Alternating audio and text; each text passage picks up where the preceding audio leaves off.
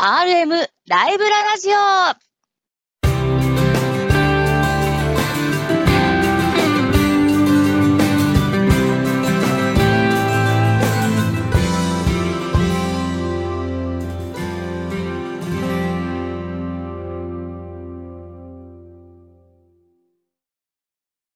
猫パブリッシングの鉄道書籍 RM ライブラリーの編集担当さんが様々な旬の鉄道の話題をお届けいたします。私、パーソナリティを務めます、町田彩香と申します。そして、語りますのは、こちらのお二人です。はい、チーム RM ライブラリーの葉山健と申します。同じく水野博史でございます。どうぞよろしくお願いいたします。よろしくお願いします。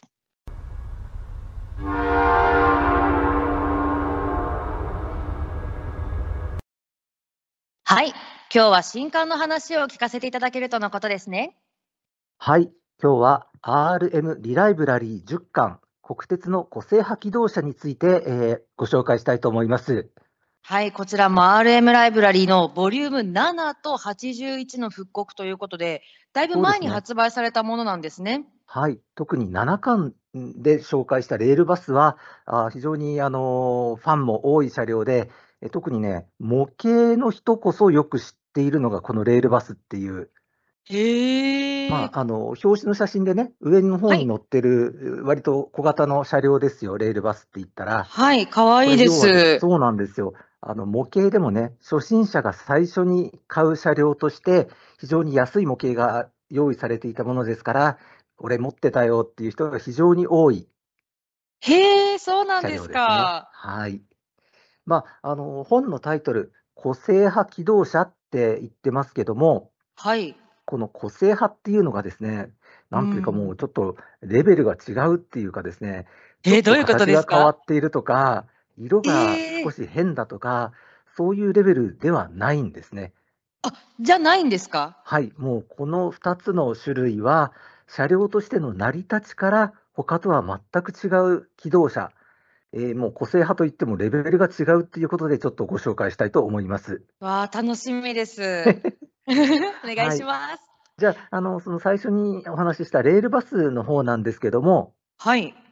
えーこれ、文字通りレールの上を走るバス、自動車のバスのことですよね。はい。えという意味で、えーすでに世の中にある既存のバス用の部品を鉄道の車体に流用することで、はい、より軽量、安価、しかもとても小さいので、超ローカル線にも公的ということで開発が進められました。だからこの雰囲気もやっぱりこうバスに近いような、そうなんですよね。そんはない感じがするんですね。バスっぽいように見えるのは全く伊達ではなくって、本当にバスの部品使ってるからなんですけども、はい。はい、でどのくらい小さいのかと言いますと、うん。えー全長が約10メートル、定員が約40名、重量が約10トン。これは当時の一般的なキハ20型と比べると、おおよそ3分の1ないし半分ぐらいの数値なんですね。えー、じゃあもう随分もうコンパクトというか、そうで本す当よにねこうバスに近いんですね。モントバスと同規模の車両っていうことが言えると思います。はい。えーまあ、キハ20型に比べると、定員が約半分っていうことなんですけども、はいただしですね、えーこの見た見た目から言って、その詰め込みができなさそうでしょ、レールバス。思います。そんなにそうなんですもうね、ぎっちぎちでみんなでこう、どこかに行くっていう雰囲気もないですね。そうですよね。だから、あー普通の一般の鉄道車両って、今日は定員の200%乗ってるとかいう話も時々あるぐらい、は詰い。め込もうと思えば結構な人が乗れるんですけども、えーうんレールバスは、えー一応、あのー何、名目上は半分、半分乗れますよって言ってるけど、いざはい詰め込もうって思った時には、多分3分の1ぐらいしか乗れなかったんだろうなと、ああ、なるほど。そこはがちょっと弱みになって、今後のちょっと伏線になりますね。はい、い。わ、覚え覚えておいてください。かりました。はい。あと、このレールバス、車軸の数、ちょっと前に三軸貨車のお話で、はい鉄道覚えてのる車両には車軸の数の概念があるよって話をしたと思うんですけども、はい。はい、このレールバスはやはり二軸なんですね。二軸。鉄道車両としては最も小規模な二軸車になっています。はい。故に軽くもできますが、うん。えー高速性能はやはり劣っておりまして、うーん。この時。代のキハ20型が最高速度95キロと言われていたところが、はい。な70キロ、だいぶ低めに設定されてるんですね。るほど。はい。まあ、そんな、あーなんていうほ、よほど小型に作ったということで、もともとあの国鉄としてはあ、超ローカル線、超簡単な線区に投入するという計画だったんですけども、はい。じゃあそれって北海道の端っこの方なの、九州の端っこの方なのって思いがちですが、うん。案外首都圏の近くにでも活躍していたとされています。え、そうなんですかちょっと意外ですね。そうですね。それが千葉県の木原線というところなんですね。木原線ですかはい。実はこれは今でも第三セクターのいすみ鉄道として存続している路線なんです。聞いたことあります。あ、いすみ鉄道聞いたことありますかはい。はい。あの、菜の花とかがね、とっても綺麗な鉄道ですけども、そうです、そうです。はい。ここで国鉄の時代にレールバスが走っていた。なんで、えーひまあ、なんて言うんでしょうね、輸送の規模が昔からあまり大きくはなかったっていうことと、はい。えーおそらく東京の本社から視察などにも行きやすいということで、ここうにん投入されたのではないかと言われています。おお、なんかこう今の景色にレールバスが走ってるって考えたら、それはちょっとなんかまた可愛らしくて、はい今あってもなんかこう名所になるんじゃないかなとか、ちょっと想像しちゃいましたね。本当そんな感じですね。あの、この本にはそういう木原線での活躍のシーンも出ていて、ああ、見てみたかったなっていうように思ううん名シーンがひろひろ繰り広げられていたと思います。はい。その他、やはりですね、えーさっき北海道の端っこの方なのなんて話をしましたが、まさにその通りで、はい。はい、北海道名寄本線の末端区間や胆振線、根北線、天北線、高品北線、えー九州では、えー、幸袋線と読むんでしたっけ幸幸袋袋線ですね線か、はいはい、幸袋線、四国の宇和島線、これは現在の淀線の一部と言われているところ、はい。山陰の木次線などで活躍した記録が残っています。おお、私偶然にも木月線には乗ったことありますよ。お偶然ですスイッチバックで有名なところですね。はい、そうです。そっはいか、あそこにも走ってたんですね。そうですね、実は表紙の写真がまさに、えー、と木次線のビンゴ落合の写真らしいですね。え、本当ですか。は行かれたことがあるということになると思います。はい。あ、いいな。こういう風景見てみたかったです、実際に。そうですね、そうですね。はい、とはいえ、その北海道の路線などはほとんど今はもう路線ごとなくなってしまっているんですね。うーん。つまり、えーレールバス程度の輸送量で足りているのなら、は最い。初から鉄道じゃなくてバスでいいじゃない。あ、これそこはちょっとなんかすごい痛いとこ疲れたような。身も蓋もない話なんですが、そもそもはいレールバスというのはそういう矛盾をはらんでいた存在だったっていう話に落ちどころがついてしまうという感じですうね。わー、なるほど。きっとね、この寒い雪が降る地域でもきっと頑張ったんじゃないかなとか思うんですけど、そう、そんな寒いところでねう。ちになっちゃうとは。そう。だあともう一つ困ったこともあって、はい。えー実はレールバス、専門的に言うと機械式機動車っていう分類になります。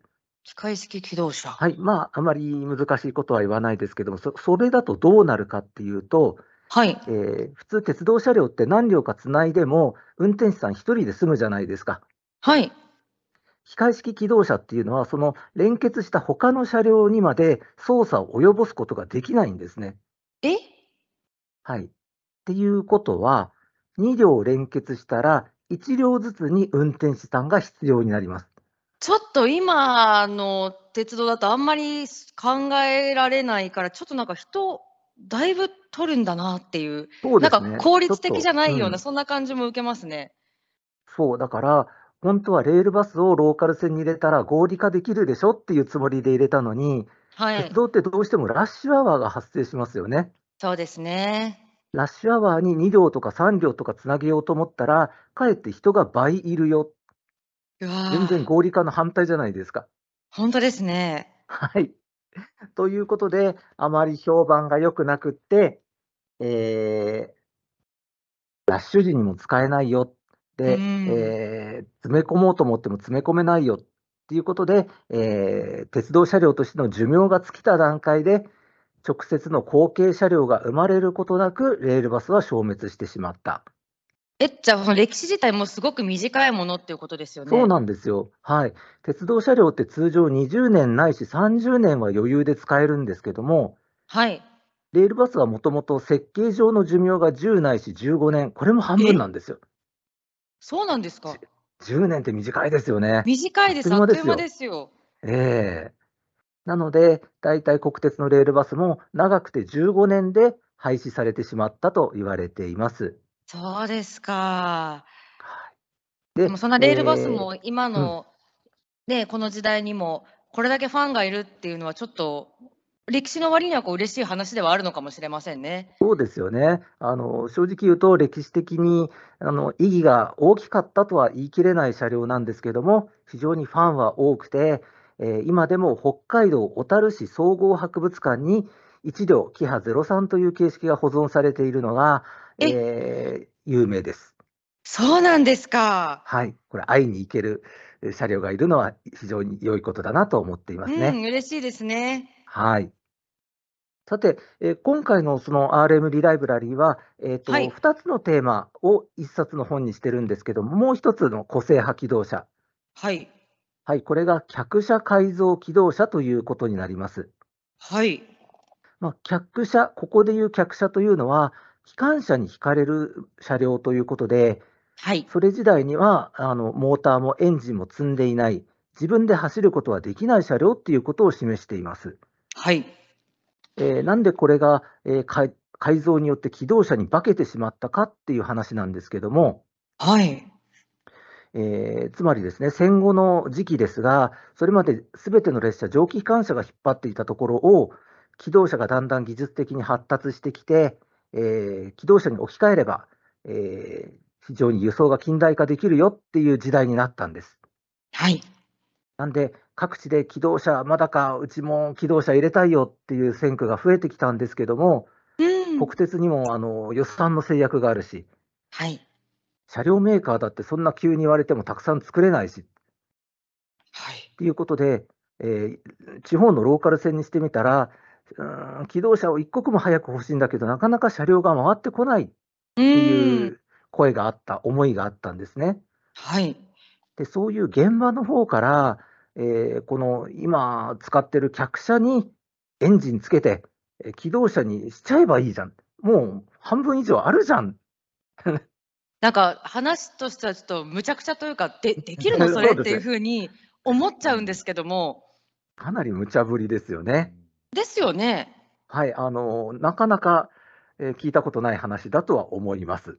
はいえー、種車として選ばれたのが、オハ61系という客車で、まあこれね、あのすごい四角四面の車両です。表紙の写真でね、下段に写ってる写真、うなんだか屋根が深くって、四角四面じゃないですか。はいどこにも曲面って言える部分ないですよね。なんか本当にカットした食パンみたいな、本あの当そう断ですよ面みたね。いな雰囲気があって、なんだろうちょっとびっくりそうです。で、これってもともとのオハ61系の面影がすごく残ってるんですが、へえ、まあこのね、前面のところ、もともとはい窓などがなかった部分に、えー運転台が設置されて、3枚の窓が並んで、ヘッドライトが並んでますよね。はいちゃんと顔ができた車体になっている、ちゃんと一応最小限機動車になっているっていうところが、 これもね、模型やってる人にはたまらない部分ですね。あ本当ですかはい、あのまさにね、客車のキットをベースに、この機動車を作る、本物と同じような改造をするっていう工作ができるのがね、えあそっか確かにそうなんですよ。本物と同じ改造をすればこれができちゃうっていうのがね、すごい面白いところですね。じゃあ当時の人と同じことをやってるっていう風そうなそうそうそう感じもやっぱりあるわけですかみんなこれをね、あの楽しんだ方多いと思いますよ。へえ、すごい。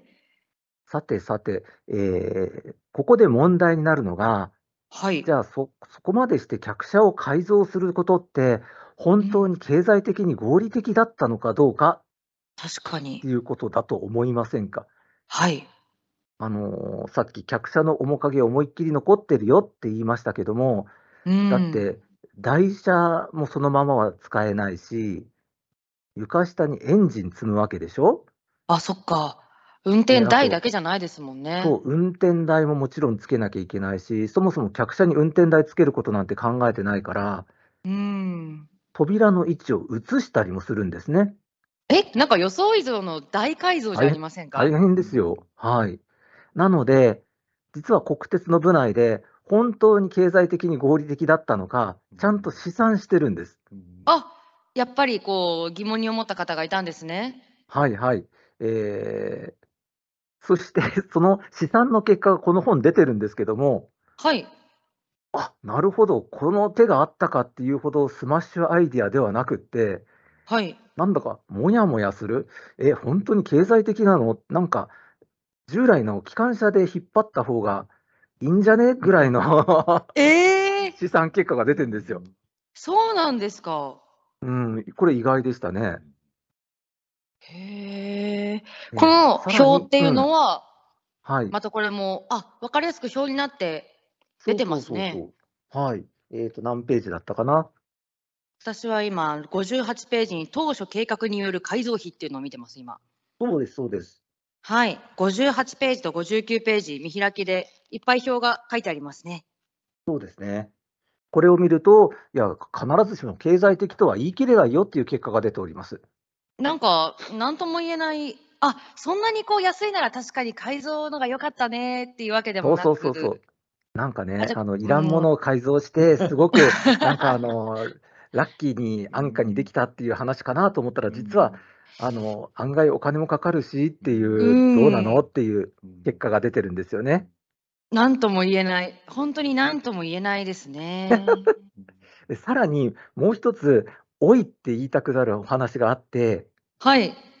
これって当然その、客車が余るからそれを機動車に改造しようっていうのが話の発端だったはずなんですよ。はい。ところがもう一つの試算で、本当に客車がこれから余るのかいっていう試え、ちょ算もした。っと怖くないですか、その話。あの嫌な予感がすごくするんですけども、そうですね、この話し方、ちょっと、はい、やっぱり聞くの怖いですが、はい、中期的に別に客車そんなにたくさん余んないしってい ううわ試算が出てるんですよ。ー、嘘だ何なんだよ、これっていうね、悲しい。面白いですね。だったら作らない方がいいじゃん、はい、話終わりって、論破論破って感じだと思うんですけども、はい。実際にはもうここまで検討したんだしっていうことがどうか知らないですけど、合計14 14両という極めて少数だけ作ってみたんです。ああ、なるほどって言っていいのかわからないですけど、なるほど。だからこそこうやってね、あのファンは大好きなんだよって話ができるんですけども、はい。はいまあ、これもやはり、えー改造後10年程度で廃車になってしまいました。やはりあまり使いやすくはなかったし、結局、鉄道の現場って少数しかいない車両って使いにくいって思われちゃうんですよね。はい。少数派の宿命なんて私も時々言いますけども、少数しか誕生しないことによって寿命が縮まるっていうのは、これあの、よくある話ではあります。実際使いにくかったっていうこともあるでしょあら、悲しいですう。ね。はい、ところが、ここから先はこの本には書いてないことです。え、はい、何でレすーかルバスにしろ、客車改造機動車にしろ、20ないし30年後に鉄道の世界では復活しています。 え今んとこ、なんか、ね え、あの別、にい良いさとというこもないのじゃがんって結こと構で、話終わったはずなのに。はい。それがね、歴史が繰り返すってことなんですね。歴史が繰り返す。はい。レールバスは1980年代の中頃に、やはりローカル線が第三セクター鉄道に移管されるっていうブームが起きたときに、はい。はい、富士重工というメーカーが LE カーという商品名、富士重工はバスの車体でも有名なメーカーでしたから、やはりバスの部品を使うっていうことでは同じようなことでしたね。はい。やはりその第三セクターになるような鉄道って輸送人員が少ないわけですから、このぐらいがちょうどいいんじゃない、維持費も安いよっていうことで導入されたんですが、うん。どこもですね、ここも歴史が繰り返すっていうかね、あら。今度はその先ほど言った編成にしたときに1両ずつ運転士がいるっていう、そういうことはさすがに起きなかったんですが、あ、改良されたんですね。そうですね、あの運転手は1人でいいよっていうことにはさすがにできてたんですが、はい。ややはりラッシュ時に人が積み込めないっていうのがですね、っぱり、なるほど。結局ね、どんどん車両が大きくなるんですよ。え、レールバスの意味なくないですかってなっちゃいますよあの最ね。後には、なんか普通の鉄道車両ともうあれ技術的に合流しちゃって、はい、あら。だ今、最初に LE カーを導入した第三セクター鉄道でも、もうはい普通の鉄道車両が走ってますね。ああ、ずいぶんなんだかからレ、ールバスって遠回りしてやっぱりダメだったんだなっていうのが、ここも含めて繰り返されたということになっています。なるほど。残念。残念。残念ですね。 まあそうですね。もう一つの客車改造機動車はちょっと違う文脈で、えー復活しました。 へえ、そうなんですか。 1990年前後に JR 西日本と JR 北海道でそれぞれ試みられたんですけれども、はい。はい、今度は本当に客車が余ってたんですよ。おうはい、本当に余ってたんです国鉄の最後の頃に本当導に余入された、はい、はい。 50系客車というのが、それぞれ大量に余っていて、使い道がないよ、だけどまだ新しくて車体は使えるんだよっていう話があったんですね。はい。で、これをおやっぱり割と大掛かりな改造をして、えー作った JR 西日本はキハ33型という車両で、これはね、2両だけ割と試作で終わったんですけども、はい。 JR 北海道ではキハ141系という車両で、今度合計44両、はいあ。る程度まとまった数が改造で作られました。そうですね。はい。これね、えー実は今、最後の活躍をしております、あ実車が。今もですかそうなんですね。えー、多分この4月中ぐらいで引退してしまうと言われています。そうなんですか。はいはいはい。あともう一つ意外なことに、えっと、3両だったかな ?JR 東日本に譲渡されて、えはい。 S、SL 銀河、釜石の方で走っている SL 銀河の客車っていうのが、はい。実はこのキハ141系の改造車なんですね。ええそうなんですか。そうなんですよ。しかもエンジンも活かして、客車のあっえた、あの機関車の後押しもしてるって言われています。そうだったんですか。すごい数奇な運命ですよね。最初、客車として誕生して、機動車に改造されて、そして今、客車みたいな改造をして、やっぱりエンジンで自分でも走ってるみたいなね。いやいやいやいやいやいや。確かにそりゃ個性派では片付けられないですね。そうです ねすはい、ごい人生歩んでますね。個性派すぎる車両っていうことをちょっとお話ししました。はいじゃ。あ、この本、ハーレムリライブラリー10巻、国鉄の個性派機動車、ぜひえーご覧になっていただきたいと思います。はい。それでは今回のお話はここまで。次回の RM ライブララジオもお楽しみに